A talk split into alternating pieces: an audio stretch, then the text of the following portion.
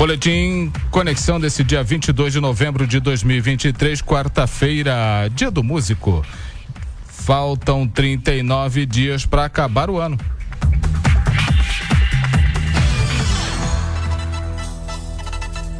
Vamos à previsão do tempo com informações do Centro de Ciências Atmosféricas da Unifei. Para esta quinta-feira, dia amanhece nublado e chuvoso devido à entrada de uma frente fria na região. O tempo fica instável com previsão de chuva fraca moderada ao longo de todo o período, acompanhada por relâmpagos.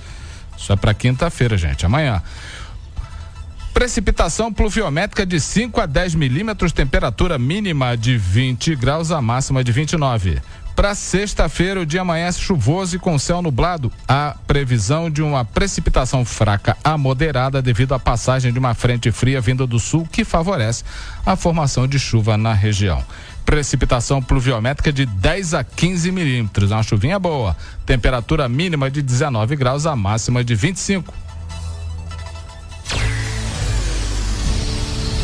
Vamos ao painel de empregos do Conexão Itajubá, começando com a relação de vagas do iCine. São mais de 80 vagas, fica ligado, vou citar algumas, hein? Anota aí. Auxiliar administrativo PCD.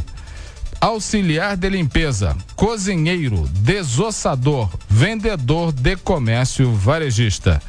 Mais informações, telefone 39 35 9 8802 1340, repetindo 35 9 8802 1340. O, o iCine fica na Avenida Professor Ivan dos Santos Pereira, 47, no bairro São Vicente, próximo à ponte da APAI. Para aquele atalho esperto, vai lá e faz o cadastro levando carteira de trabalho, CPF, documento de identidade, cartão do PIS ou cartão cidadão e aguarda sua vaga em casa. Também está no painel de empregos o, as oportunidades do ecossistema Itajubá Hardtech Vou citar alguns aqui, são mais de 20. Assistente de Engenharia Elétrica Júnior, auxiliar de escritório, auxiliar, assistente técnico em eletrônica. Mais informações no Instagram, arroba vagas ou no site novai.org.br barra vagas. Tá tudo no painel de empregos. Entra lá e boa sorte. Recados. Aliás, notícias, primeiramente, as notícias que estão no Conexão. Caixa paga novo, Bolsa Família, beneficiários com NIS Final 4. Aposta do Espírito Santo leva sozinha prêmio de 50 milhões e 200 mil reais da Mega Sena. Inscrições para os editais da Lei Paulo Gustavo em Itajubá podem ser feitas até o dia 27 de novembro. Agora sim, recados. Vamos começar aqui que nesta quinta-feira tem show com Luiz Fernando na Feira Agroecológica e Cultural a partir das 16 horas na Praça do BPS. Produtos orgânicos da região, praça de alimentação, artesanato, caldo de cana, mel de primeira qualidade. Apoio Flavinho de Mel. Neste dia 10. Neste, Neste sábado, às 10 horas, terá o treino de futsal down no ginásio do Tigrão. A participação é gratuita. Projeto T21 Arena Parque.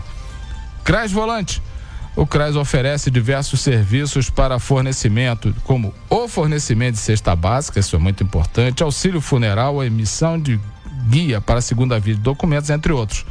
Além disso, o CRAS realiza busca ativa por pessoas cadastradas nas unidades centrais que deixaram de procurar atendimento. O CRAS também atualiza o CAD Único, o Cadastro Único, que é a porta de entrada para diversos programas sociais do governo federal, entre eles o Bolsa Família.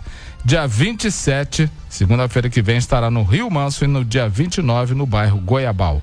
Lembrando que as unidades centrais do CRAS Volante são o CRAS Luzia Silva Rieira, na rua Miguel Braga 382, no bairro Boa Vista, e o CRAS Antônio Carlos Parreira Tchengo, que fica na rua Zequinha Braga 212, 212, no bairro São Vicente.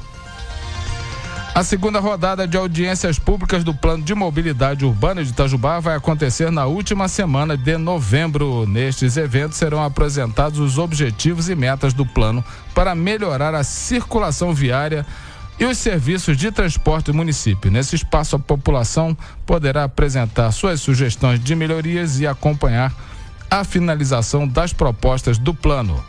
Serão realizadas 11 audiências e vou citar algumas aqui. Dia 27, às seis e meia da tarde, Escola Municipal Olímpio José Joaquim. Às, no dia 27 também, no mesmo horário, na comunidade Santa Rita de Cássia. Mesmo dia 27, às 19 horas, na Escola Municipal Francisco Pereira Coutinho. No dia 28, 5 horas da tarde, Associação do Bairro São Pedro. Dia 28, às 6 da tarde, Escola Municipal Francisco Florencio da Silva. E nesse mesmo dia, 28, às 7 da noite, na Escola Estadual Major João Pereira. Tá beleza? Vai ter também sessão no dia 29, no dia 30 e no dia 1 mas depois a gente divulga aqui. Tá legal? Este é o Boletim Conexão desse dia 22 de novembro de 2023, quarta-feira.